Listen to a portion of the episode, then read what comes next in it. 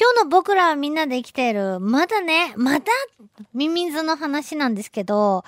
いやー、面白いやつがおるなーと思って、今日はね、天狗水ミミズっていうね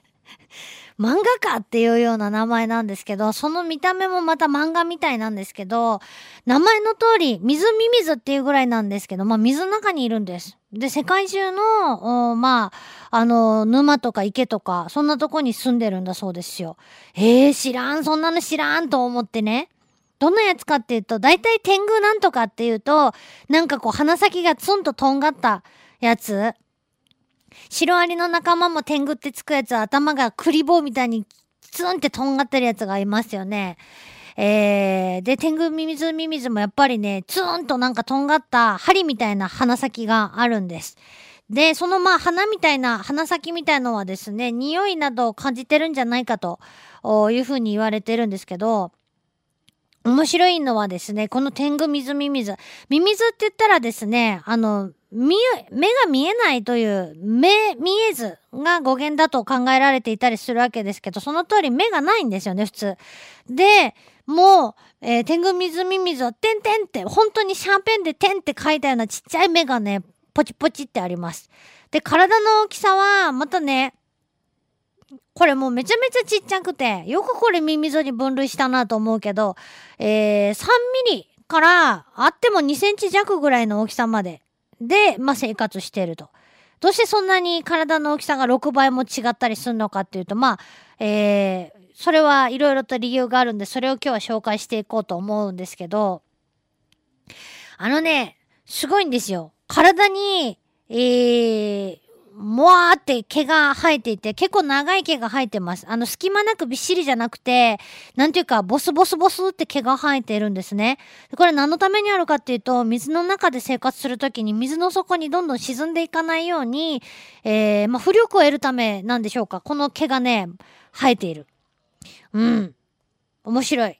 もう想像できるかな、みんな。ミミズなんですけど、まあ、体はね、透明な感じです。で、えー、先、鼻、頭のてっぺんというか鼻先がチューンって、結構長めにチューンって伸びてて、先がとんがったような感じでチューンって伸びてて、体にもさもさもさーってこう毛が生えてる感じなんですね。漫画みたいです。目が点々って、下手くそな人が描いたゾウさんから耳を取ったような顔なんですよね。これもし、あの、なかなか画像を得られなくって、えー、インターネットで調べても、なかなか、あの、見つからなかったんですけど、見つけたので、見たいどうしても見たいっていう方、パソコンでご覧になれる方はですね、あのお、お、お教えしますんで、今日中無理ですけど、明日にでも教えしますんで、メール宛てに見たいってメール送っといてください。でですね、アドレスはメロアットマークフリーウェブ 777.com でございます。でですね、この天狗水ミミズが面白いところ、えー、調子が悪いとこの鼻が短くなるそうです。面白いな。それで、えー、と、ミミズは分裂で増えますけど、この天狗水ミミズの増え方は、えーって、これもし自分だったら、うわ、鬱陶しいって思っちゃったんですけども、あのね、面白いんですよ。体の途中、体の後ろの方に、だんだん頭と尻尾が出てきて、っていうかまあ、体の後ろの方から新しい自分が生まれてくるんです。出来上がっていくんですね、後ろの方に、尻尾の方にね。で、完全に出来上がってきたら、ポコって外れて、おうって、もう一匹の自分がそこにいるみたいな。ええー、でしょ？ミミズの後ろの方がもう一匹の自分になっていくんです、どんどん。異分割って呼ばれる分裂の方法だそうです。えー、だんだんくびれてきて最後に分離して2匹のミミズになると。これはもちろん自分の体の一部がそのまま分裂して、えー、もう1匹の自分になるわけですから同じこれクローンなんですね。あの遺伝的には全く同じ形質を持ったものなんです。でもこうやって増えていくのがこの、えー、天狗ミズミミズの増え方。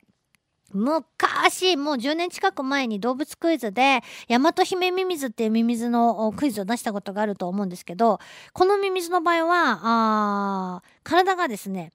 あのー、いくつもに断片に自ら切れた後、それがそれぞれ、えー、頭とかお尻に分かれてっていうか、その自分で切れた後に10個に分かれたら10個に分かれたなりに10匹に増えていくというような増え方をするというね。えー、それもすごいなと思うんですよね。ちなみにその大和姫ミミズは、あの、2週間後にはまた分裂する。5日で完全に、再生して、えー、2週間後にまた分裂するんで、1年間で10の25乗引きっていう すごい数に増える計算になると。みんな生きてればですよ。でも、天狗水水ミミズ水は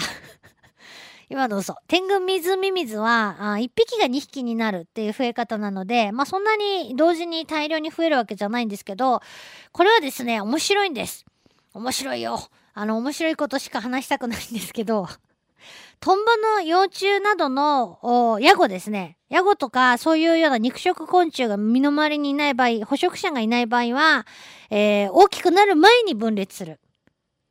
して、えー、捕食者が周りにいないときは十分に成長してから分裂すると。どういうことか？どういうことなのか？えー、食べられやすい小さな時期をですね、あの、減ることがないため、えーと、私今ど、逆で言ったかな。ヤゴとかがいない時に成長しないうちに分裂するんです。で、あの、ヤゴとかそういうプレデターが周りにいっぱいいる時は、大きく育ってから分裂する。私今さっき逆に言ったような気がします。どういうことかっていうと、小さい方がもちろんその食べられやすいわけですから、えー、食べられやすい小さな時期を、減ることなく大きく育ってから分かれた方が捕食者に狙われにくいという利点があるわけですよね。でも捕食者がいない場合はあちっちゃいうちにどんどんどんどん分裂していっても、えー、安心して大きくなることが増えていくことができるということなんですよね。それでまあサイズ的に3ミリから2ミリ弱ぐらいの大きさに、え、なるのかなと思うんですけど。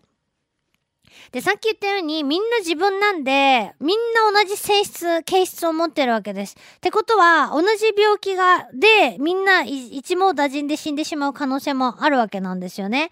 ですから、あやっぱりこれはですね、あまりいいことではないんです。とりあえず、えー、自分という存在をいくつにも分けて、えー、保存しておくためには非常に有効な増え方なんですけど、えー、万が一の時に全滅する可能性を含んでいる危険な増え方なので、できるだけ、えー、遺伝的な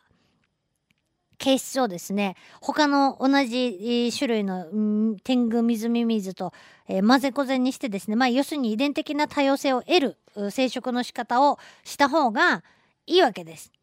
で、ちゃんとですね、まあアブラムシとかもそうなんですけど、そういうふうに、えーとにかく増えたい時期にはどんどん増えて、ある時期になると、パタッと、えー、増え方を変えるっていう生き物結構いるみたい。で、天狗水ミミズもやっぱり、えっ、と、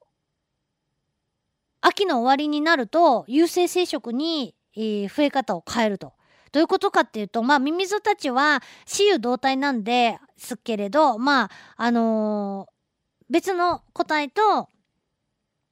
えー、遺伝子をやり取りしてですね、卵を産むんですね。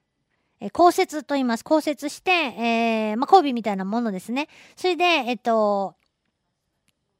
え遺伝子を交換して卵を産むと。で、その卵は非常に厳しいですね、環境を生き抜くことが、耐え抜くことができる耐久卵。これ、ミジンコとかでも産みますけど、耐久卵と呼ばれる卵を産みます。これは大人のミミズ、水ミミズでは耐えられないような状態の水中環境でも耐え抜いて、で、えー、叱るべきタイミングで孵化するようにできていると